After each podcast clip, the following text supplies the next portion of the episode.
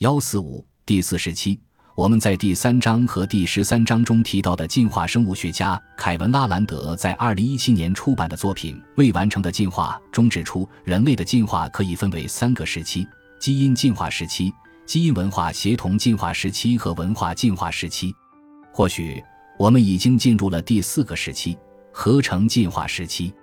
根据拉兰德的理论。人类的基因进化阶段与地球上其他生物的相同，在这一阶段，生物进化和环境的偶然因素占据主导地位。此前，人们一直认为新达尔文式的进化是这一阶段的主流，以及随机突变增加物种的多样性，环境和竞争压力负责剪除那些生存和繁殖能力不够强大的分支。但实际上，这似乎是一段更加复杂的故事。而早期生物的生命历程与今天机器的进化有异曲同工之处。拉兰德所说的基因进化时期的一个重要特征是，生物进化时经常受到完全超出他们控制的环境事件的影响。一个颇具戏剧性的例子是，1980年由科学家路易斯·阿尔瓦雷茨和沃尔特·阿尔瓦雷茨父子提出的白垩纪古近纪灭绝事件。阿尔瓦雷茨父子提出。大约六六百万年前，一颗小行星或者彗星撞击地球，导致恐龙及其他很多物种彻底灭绝。拉兰德估计，基因文化协同进化时期开始于大约四百万年前，这一进程在接下来的大约四万年中不断加速。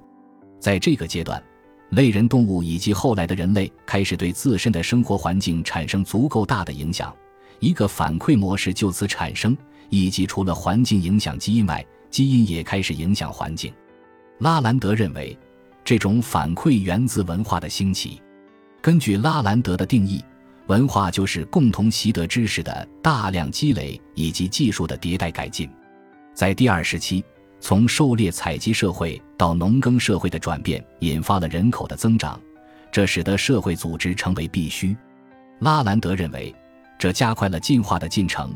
当种群规模扩大到临界点，小规模的狩猎采集者相互联系、交换食物和知识的概率就会增大，文化信息就变得不再容易散失，知识和技能也得以积累。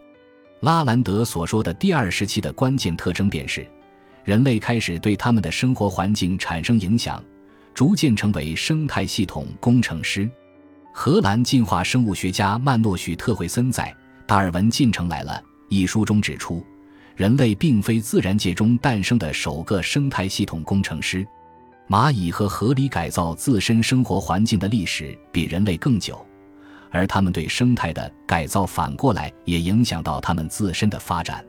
这样的反馈环路在自然界中是非常常见的。拉兰德将第三十期描述为：如今我们生活在文化进化占据主导地位的第三阶段。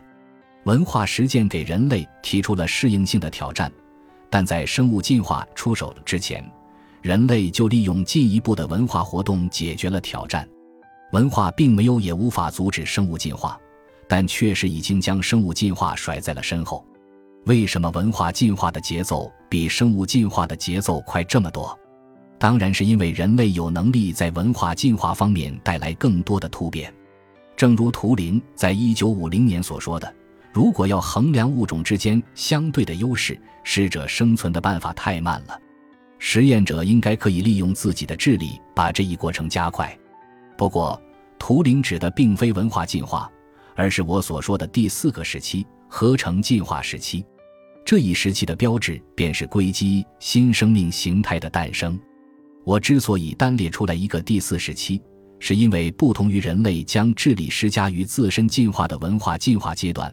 合成进化时期的人类智力用在了推动人类的共生体机器的进化上，而机器反过来也提升了人的能力，推动了人类智力的进化。机器共生体未来或许可以像博斯特罗姆等人预测的那样，在不与人类交互的情况下，完全控制自身智力，实现进化。到了那时，我们也将随之进入第五个时期。当然。所有将历史简单的划分为截然不同的阶段的做法都是有问题的，各阶段之间的边界并不清晰。但拉兰德提出的三个时期能够帮助我们区分出推动变革的不同机制。驱动生物变革的机制显然与驱动文化变革的机制不同。我们甚至可以质疑，使用“进化”这个词描述这两个过程是否合适。这些机制与达尔文最初提出的概念之间有什么联系？用“进化”这个词来形容机器的发展是否合适？毕竟，即便是在生物学领域，“进化”这个词的含义也在不断发展变化。但自然选择的原则的确从达尔文的时代一直保留至今，适用于所有时期。感谢您的收听，本集已经播讲完毕。喜欢请订阅专辑，关注主播主页，更多精彩内容等着你。